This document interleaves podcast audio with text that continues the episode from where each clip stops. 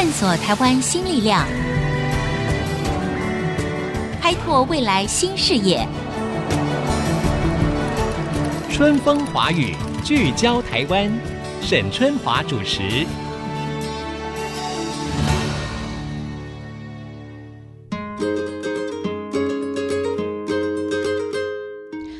各位听众，大家好，欢迎收听 IC 之音春风华语聚焦台湾，我是节目主持人沈春华。各位听众朋友哦，可能记得，我们在节目当中呢，曾经介绍而且讨论过，在中国大陆曾经引起了重大纷扰，而且造成许多投资人亏损的 P to P 的个人借贷平台。不过您知道吗？其实台湾的 P to P 借贷平台呢，也逐渐在发展当中，而且。还获得了国发基金的投资。哎，那你就觉得奇怪啦，那看起来风险很大呀，为什么这个国发基金要来重点投资呢？那我们要如何的来看待各种创新的网络金融科技，它带来的方便和可能的风险呢？好了，这个我想是攸关我们每一个人啊，因为理财对我们来说真的非常的重要。我们今天在现场邀请到的是荣获了亚洲金融科技领袖奖，那么他也是中华金融科技产业促进会的理事长，另外呢，他也是。瑞宝网络科技 LMB 信用市集的执行长杨瑞芬杨执行长，杨执行长你好，主持人好，以及各位听众大家好。哦、oh,，OK，哎，我看到你，我觉得哎呀，你这么年轻，然后得到一个什么金融科技领袖奖，好厉害啊！没有不敢讲，其实也已经在金融业，其实已经从业超过二十多年了。哇、OK，好，那我想很多的听众可能对于亚洲金融科技领袖奖有一点陌生哈、嗯，可不可以稍微简单的介绍一下这个奖项？它主要的目的是什么？因为整个金融科技，其实我想大家听到这个名词倒不是太陌生，因为大概这是过去十年来很重要的显学。好，那 FinTech 对 FinTech，那为什么要做 FinTech 这件事情？当然就要谈，就是说，其实事实上是全球从二零零八金融海啸后，包括联合国、包括国际货币基金，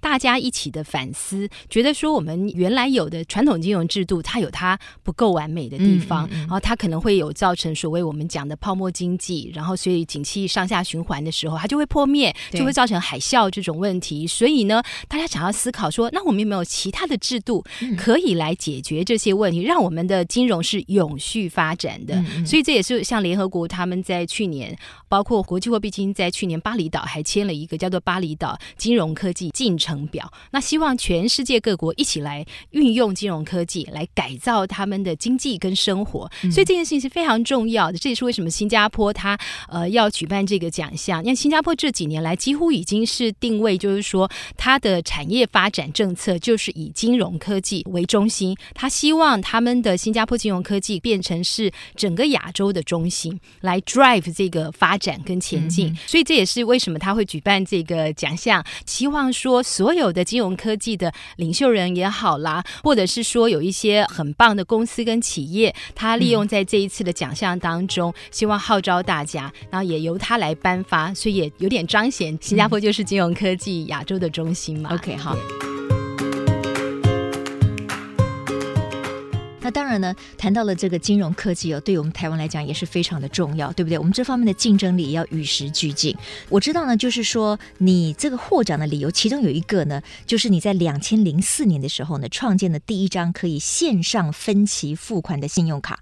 我想今天包括我在内，我们都享受到了在消费的时候可以在线上做分期付款哈、嗯。是是。那这个是你想出来之后，然后你还要解决它的技术层面的问题哈。你可不可以说明一下当时的这个设计？是是也就是说，其实我。自己都觉得很骄傲，也很开心。就是说，我自己的生涯里头，几乎参与了整个台湾消费金融的，它从没有到有的过程。从台湾开始发信用卡，开始有这种所谓消费金融的概念，嗯嗯，然后就开始有所谓基金啊、理财啊。以前进银行还没有这件事情，只能做存款跟贷款而已。是那，所以我们看着就是说，金融越来越多元，站在消费者的立场来服务。好，那所以事实上那时候台湾其实，在所谓 e-commerce 好网网络这个部分，嗯、台湾是商务啊，是台湾在两千年到两千零六零七，大概都是亚洲的领导吧。我们就有点像现在的新加坡，在谈金融科技的时候，嗯、那当时谈 e-commerce 这件事情的时候，大家都会来台湾来开会，所以我当时也很有幸，就是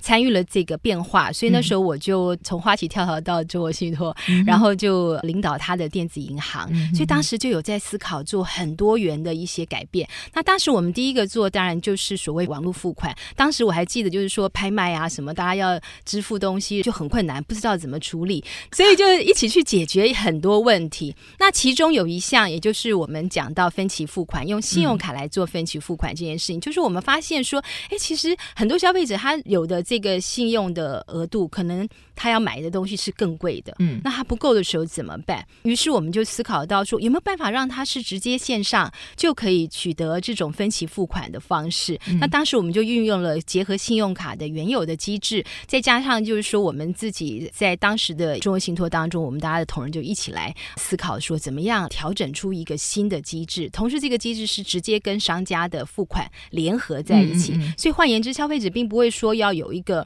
分开来两段，说啊我要买东西买完以后再拿去分期付款，也不要再填写什么申请表，那个最令人觉得头皮发麻的事情。没错，所以你做完之后才知道说，哦，我们居然是亚洲第一个做这样，而且是全世界第一个。你看到现在为止，你到 Amazon 上去买东西，你都会发现说，哎，没有这个机制啊，也不能做这个分期付款，所以其实也还蛮令人骄傲的。对对对，而且我相信很多的消费者现在可能对于在线上刷卡时候采取分期付款这件事情很习惯，觉得很理所当然了。那别忘了，这可是我们的杨瑞芬执行长呢，那么结合了他的团队呢所共同研发出来的。不过当然了，我觉得当我们谈到数位金融科技的时候，其实很多的消费者，包括我，我们的疑虑始终都没有消失过。那以刚才的那个线上分期付款信用卡来讲的话，它会不会也造成了你自己可能扩张你自己的信用？因为你感觉这个月我只要付其中的，比如说六分之一好了，对不对？那我就很容易再刷别的东西嘛。对，这个对于理财上面来讲，到底是加分还是减分？对，其实这个也是为什么要推金融科技。其实金融科技有一项非常关键性的意涵，就是希望让金融变透明。哦，对，换言之就是说，我们希望大家都认识自己，好，包括就是说认识自己的信用，认识自己的信用额度，好，认识自己怎么理财。同时，就算是你要运用这个理财工具的时候，以前我们会把理财的东西都讲的哇高不可攀，搞不清楚到底里面是什么东西。而在金融科技的这件事情的发展当中，我们却很希望把它变简单，也就是说，让金融回到它的根本，它是来解决我们人的问题，可是它必须是非常透明。清楚的，必须看得清楚。说，如果我要做这个呃服务的时候，那我拿到的是什么？我要付出的包括可能费用啊，代价是什么？以及我本身财务的状况、信用的状况、允许的程度又是如何？嗯嗯，那这个也是我觉得我们看得到，从网络银行，然后变成行动银行，现在来了金融科技这件事情，事实上就是希望运用科技让资讯变更透明，嗯，然后消费者又获得更大的价值。OK，嗯，所以还是要正视你自己的财务状况，没错，非常重要哈。没错。那可是呢，通常尤其在百货公司里面，这个银行呢，他会希望你分六期分期，而且是免利息的哟。这样子的话，他就可以多给你，比如说三百块或五百块的礼金。那我不懂为什么银行要用这种方式鼓励你用分期呢？哦，他很希望你在用了他的额度之后，这笔他就是会出现在你下期账单嘛。对。而且他分好几次给你这个账单，就是你比较不会减卡嘛。他希望你后来如果可以的话，你最好就还一点点就好，就是可以就用到它的循环信用。于是银行、这个企图啊，对，银行就可以赚。我们不要傻傻的以为说 银行都是那么好心，这是银行的基本赚钱的原则。分期付款呢，然后还要送我什么三五百的优惠金啊、哦？所以确实要了解银行的立场是什么，然后我们自己的财务状况也很重要。那当然呢，我们提到了这一次呢，杨瑞芬执行长呢，他荣获了亚洲金融科技的领袖奖。那不只是刚才我们提到的分期付款的这个信用卡。还有就是说，有一个叫做两千零七年开创直接银行业务的服务模式，嗯、这个指的是什么呢？这是 HSBC Direct，这个 HSBC Direct 应该算是也是全亚洲第一个纯网银啦。只是我们没办法，那时候也有跟金管会讨论，那没有办法拿一个单独的开放一个新的执照申请，嗯、因为其实台湾的银行的执照是很久没有开，只有这一次的新的我们在讲的纯网银才开了三张嘛。嗯、可是我们却是没有这个执执照的情况下，能做到完全全部都不需要到分行，所有的业务一切都是网上完成。好，到底什么是纯网银？它跟我们现在可能很多的听众朋友已经在呃使用的就是你自己的银行里面的所谓的网络银行，又有什么样的不同呢？那么广告回来之后，我们继续来请教中华金融科技产业促进会的理事长杨瑞芬杨理事长，马上回来。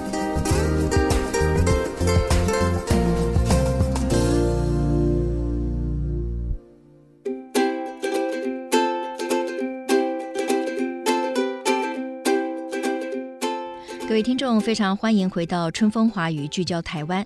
我们今天谈的呢，我觉得每一个人呢了解的越多越好，因为这跟我们的理财的方法、我们理财的态度非常有关系。我们今天谈的就是金融科技的这一块哈。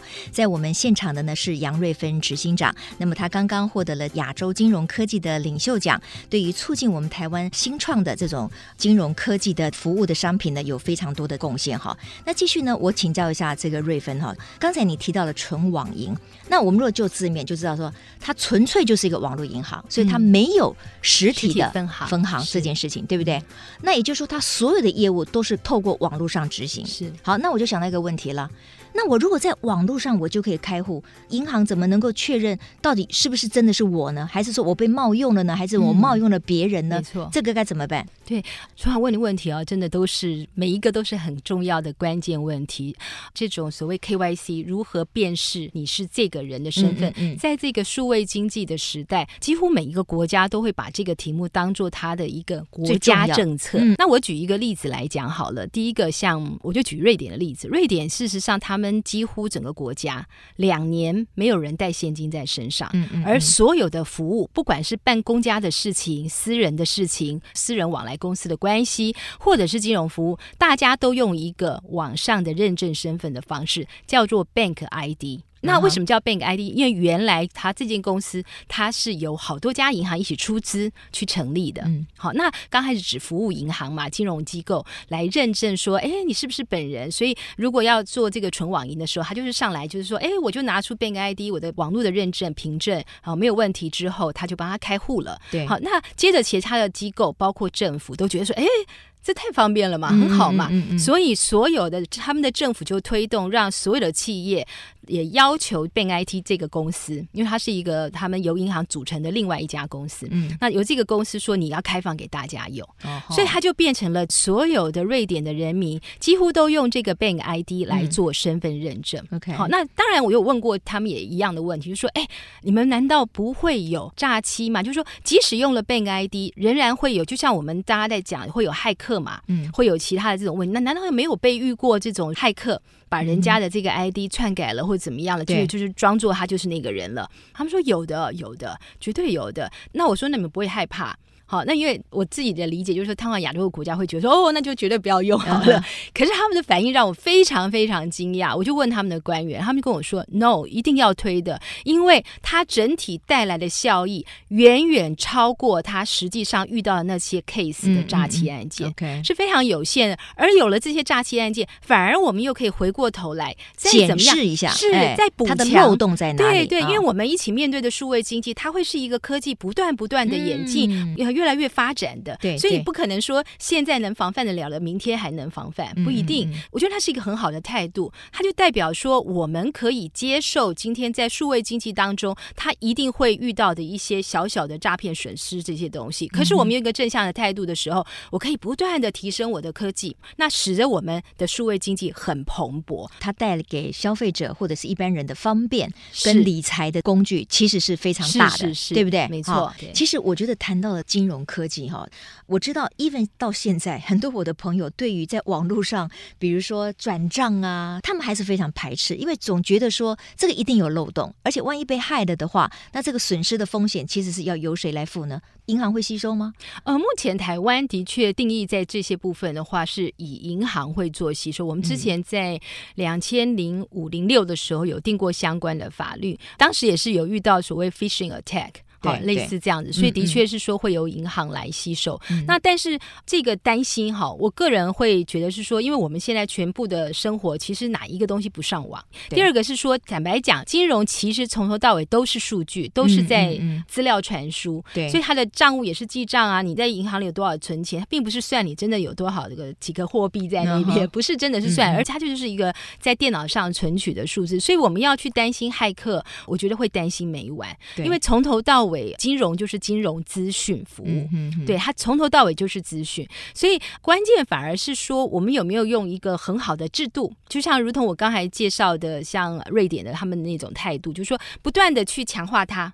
可是也不断的去让这个服务被打开来，嗯嗯嗯，让它更广，然后不断的改进它，让它更坚固，对不对？没有错，没有错，uh. 那也才有办法跟国际交流。我想，这个过去十年当中最惊讶的就是说，像在美国的股票的市场的排名，这些大的上市的公司，事实上出现了非常多的翻盘翻转，几乎现在网络公司变得好像是一个哇，好大好大的一个大企业，而且他们都是在短短十几年之间才出现的，不管像 Facebook。啦，Google 啊，很惊人的。所以，数位经济这件事情，或者说资料这种传输，它已经渗入到我们生活里的每个角落。没错，没错。所以，我觉得现代人也避无可避，是也不要排斥它。是，我觉得你反而要张开双臂，你要了解它，因为整个时代已经走到现在这个脚步了嘛，哈。所以，观念的开放，我认为很重要。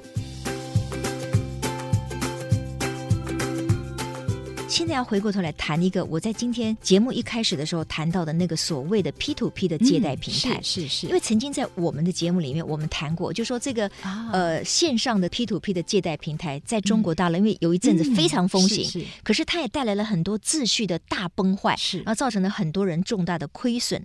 那为什么台湾现在要开始来发展 P to P 的借贷平台？那我知道，其实瑞芬你现在就是投入这一块嘛，是，那你看到的是什么？好，呃，我先来分享。讲一下，就是说，到底什么是 P to P 借贷？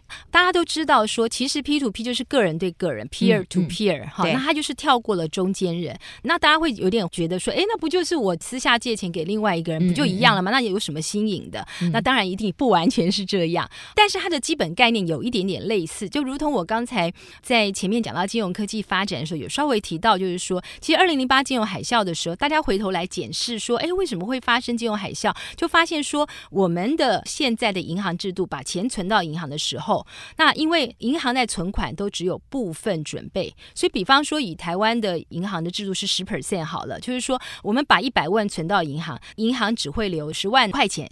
剩下的九十万，他要赶快放款出去，他才能赚中间的利息的差嘛，哈、于是他就赶快把它放出去。那放出去之后，另外一个人拿到钱，当然他又去付了款嘛，对不对？那所以有另外的九十万拿到的人还来不及花，又存到银行里头。那这时候，另外一家银行又留下九万块，八十一万又再放出去。嗯。可是很妙的事情，你会发现，刚刚拿到放款的两个人，第一个九十万，第二个八十一万，这两个加起来已经一百七十一万。嗯。哎，已经超过原来的一百万呢。对，而且超出蛮多的，是很怪，对不对？是。那它其实，在经济学上，它有一个理论，就是它的货币乘数的效应，就是存款准备率的倒数。嗯，好，就刚好就是我如果是十 percent。留下来做存款的准备的话，对，那实际上我就透过这样子的一个银行的制度，会创造十倍的货币。嗯，这就是为什么我们刚才讲说泡沫经济会起来，就是这样。因为在这个过程中，我创造了从一百万变一千万，那个些存款人都觉得那些钱还在银行。嗯嗯。可是，如同我刚才讲的，第一家银行可能只留下十万块，第二家留下九万块，对，加起来根本就没有到一千万嘛。嗯嗯。所以，只要他们两三个人一起说我要来领钱的时候，大家现在觉得说，哎，经济比较寒冬，我要把我的存款拿出来用，嗯，哎，那银行就挤兑了，对，就会倒闭。嗯、所以这个制度它为什么，如同我刚才讲的，为什么联合国或者是国际货币基金在金融海啸后是全世界共同设定政策来推动金融科技，希望要去掉中间化，去掉刚才我讲的这个中间人的银行制度，因为它很麻烦。它这个制度在景气往上走的时候非常好，因为我一百块可以用成一千块嘛，嗯嗯嗯。可是景气往下的时候，大家一来它就爆破。这个泡沫就爆开了，嗯、然后大家就回到谷底，又重新来过。那这件事情会让我们一般民众的财富是没办法永续的，如同上次的金融海啸，很多人买了雷曼联动债的，哈，那台湾也有十万的受灾户嘛，那他可能这些就不见了。那也许现在我们陆续他赔付，可是也没有回到他原来的本金嘛。嗯、这个东西就是为什么要推所谓的直接金融这件事。可是直接金融的时候，如同我们刚才前面讲，那我们私下就好了嘛，对不对？比方我借钱给春华，这样就好了。可是这个产生另外一个问题，我如果直接借钱给春华，春华万一他今天没办法付款的时候，那我借给他十万，我十万就全没了，他完全没办法达到所谓的风险管理。分散。对对对对，那所以我们回来看银行为什么能做这个生意，原来他也是在做这个风险管理。为什么他放款就没事，人家个人放款就好有事呢？不是的，是因为银行里头我们也都知道有一些会有坏账率啊等等，可是它整体来讲，它整体的收益超过它的坏账的部分，于是它整体来讲是赚的。是 OK 的。是，那我们能不能把这个概念转换放到今天刚才我们讲的直接金融的运用上？那就让今天每一个人的资金都变成是可以直接放款给其他人。OK，在所有的国际的 P2P 平台里头，大部分都是一个风险报酬的关系，所以当你要收高的回报的时候，你当然要承担风险。嗯，好，那只是说承担风险完，我们后续就算说真的它发生了呆账，后续也还是有非常多的金融上的我们在专业上头做的催收程序，可以继续去催讨，甚至是包括扣薪啦、好强制执行啦等等，都可以把它完成。这些都有法律的保障吗？是是是，即使是个人的这个 P to P 的借贷平台，是是是，所以它其实上只是做到了一件事，就是说，通常呆账率像以台湾全体市场的银行的信贷的呆账率大概是二点五个 percent 上下。二点五，对，换言之，就是说一百个人里头有两个半人他是不会缴款，所以如果你能够把今天的所有要放出去的钱分成一百个人的时候，这个的时候的效果就好太多了。因为意思是说我一百万出去两万五，它的本金可能会有折损，而且还不一定是全面折损哦。那如果我的这个一百万当中每年的年利率报酬，假设说我七趴好了，哇，大部分像我们就随便讲信用卡，你用信用卡循环信用借款，你也要十五趴啊。是哦，对，你说循环哦，那个太高了。没有，可是，一般这是其实现在消费民众非常常用的工具。Okay, 对，嗯、那所以我们就讲说，他给他奇葩奇葩当中九十八万都会收回来，收回来。所以这九十八个里头，他的奇葩是拿得回来的。OK，所以他乘上去之后，约莫至少还有五点多万会回来，嗯，还是高的。对，那这时候两万多会变成损失嘛？嗯嗯，嗯对不对？所以减掉完之后，整体加起来，他事实上还赚了三万吧？嗯嗯，对，所以差算的就是一个风险报酬。今天原来这样子的一个制度。同样的计算方式，同样的做法，只是是放在银行来做，所以银行把这些利润就收到他口袋了。嗯嗯嗯，那我们刚才提到就是说，在金融海啸后，各国在思考说，那我能不能找这种替代掉传统金融的模式？说 P to P 借贷就变成是一个突然大家就觉得说，哎，这太棒了，对，它可以解决这个问题。说，哎，而且这个利润还是回到自己出钱的人身上啊，嗯、这样才最公平啊，对不对？因为你借款出去，你应该借的东西是你自己的嘛。嗯、于是大家就觉得说，哎，这是太好了。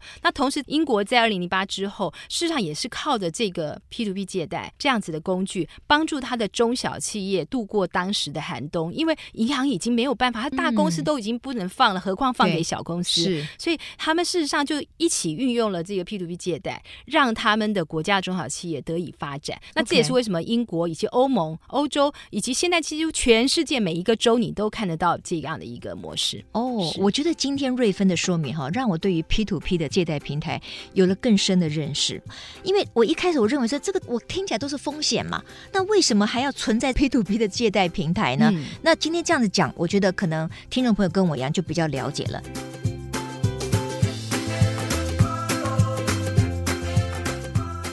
因为目前我们的银行其实毕竟还是有一些课程，比方说我们就讲说像企业主啦，好、嗯，或者是说有一些可能过去没有信用资料的一些年轻的族群啊，那我们在金融机构常会叫他小白啊，嗯、就是信用资料是空白的嘛，哈，或者是说有一些族群，比方说呃，我相信有广大的民众有非常多人搞不好他的上班的方式他是领现的，嗯，他是没有这个薪资单的，更不要讲说现在台湾的社会的非常多的转型是很多人他是自己在家里工作，嗯，他可能做网拍，对，他可能做像我们讲 Uber、Uber Eat 或者什么其他的这些东西。那这些的过去在金融机构里头比较不愿意去很复杂的单独去认列他们的收入。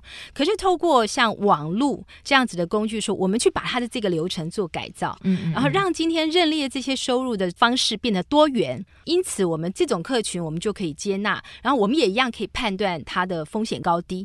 好，比方说像我自己公司里面的其中有一项我们做的叫做学霸专案，嗯，好，就是专门是 要针对好学生，哦，然后我们希望他是支持他的学习相关的费用。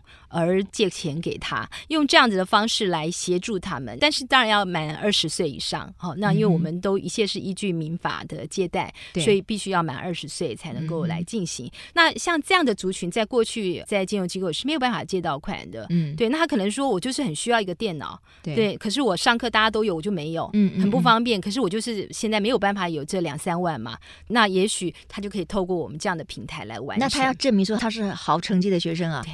上传他的成绩单哦、oh,，OK，这叫学霸专案，这是我们特别做的啦。哇、wow,，OK，哦，所以这个网络上的 P to P 的借贷平台，其实它可以有很多不同的规则，是对不对？你也可以是那个投资者，就是说你手上有余钱，你可以透过这个平台借贷出去。是，然后呢，如果说今天我需要一点钱，可是银行可能不会借钱给我。啊，那我可以透过这个平台来借到钱。是是，是。好，那我一个问题就是说，如果他就是故意上去借了钱，嗯、准备不还的，是那这个人会得到什么惩罚？他当然就是第一个，他今天就在信用，第一个信用上当然变坏嘛。第二个就是进入到民事上头，我们当然就会发给他支付命令啊，嗯、然后大家就知道说这个人是欠债不还嘛。嗯、那于是接着他身上有所有的财产，我们当然就要做执行啊，强制执行他的这些，嗯、可能拍卖掉他的车子啦，哦、或者他有的房子啊。OK，所以这个人你确认他就是他，他不可能是冒用别人的身份，否则你们就追讨无门了。没错，我觉得春华讲的都是关键点。这也就是说，我也再一次去强调，就是说这跟中国的差别，嗯、就是说台湾其实，在我们做这个 P2P 借贷的时候，我们非常强调就是身份认证这件事情。那中国大陆他没有做这一点？当然呢，我自己都上去呃中国大陆平台玩过，嗯、就是说你上传一个假的身份证，他也就上去了。那太离谱了，那难怪他引起那个风暴。是是是，是，你可以发现就是说他左手跟投资人讲说啊，你看这个高 return 十五趴。然后年利率十五趴还给你之类的，然后另外一方面上传这些资料的时候，他又不验证，所以他很容易做生意，他完全没有金融的专业。嗯、那更不要提，我刚才有提到，其实我们整件事情建构在的是一个风险评估。我如果评估说这个人风险太高了，再高的利率也没办法去 cover 他，那怎么可能放款给他？那整个风险评估是预估今天的倒账坏账是远远低于你的获利的。才能够去做这个，这就是我们讲的风险定价这件事情。而中国却，你可以了解，他们中国到现在发行的信用卡数才不过一两千万张而已。嗯、对，对，那台湾完全不一样。OK，好，我们今天的时间不够用啊，因为我还有很多的问题。我希望以后还有机会呢，再请执行长回来哈，跟我们大家来聊一聊。我最后一个 quick question 就是说，当我今天要上去这个平台借钱的时候，你们会知道我过去的信用的历史吗？会吗？是，是我们是要求所有的申贷人，除了我刚才讲的特殊的，像小白族群，他是没有历史的之外，我们要求每一位上来申请贷款的人，他去廉征中心的网站，嗯、用他的自然凭证，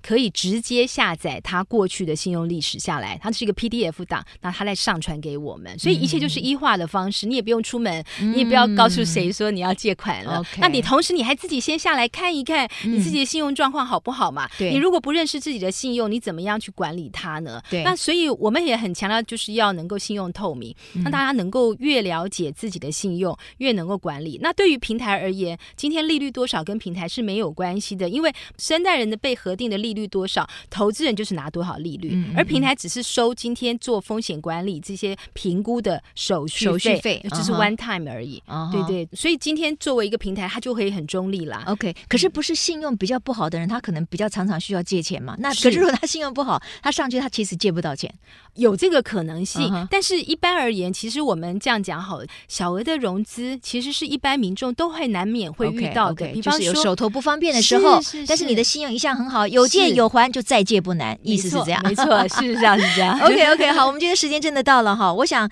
未来的生活呢，数位科技是一个趋势了哈。对于金融科技的各种创新的服务呢，如果说我们完全都没有恐惧跟忧虑，应该是很难。但是我们每一个人起码都要有愿意了解跟学习的态度，这样子我们才能够利用并且享受科技理财带给我们的方便跟机会。今天非常谢谢杨瑞芬执行长，谢谢春华，谢谢大家。我们下一次同一时间空中再会，拜拜，拜拜。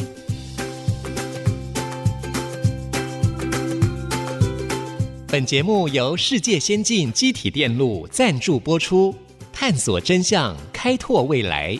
世界先进机体电路与您一起聚焦台湾。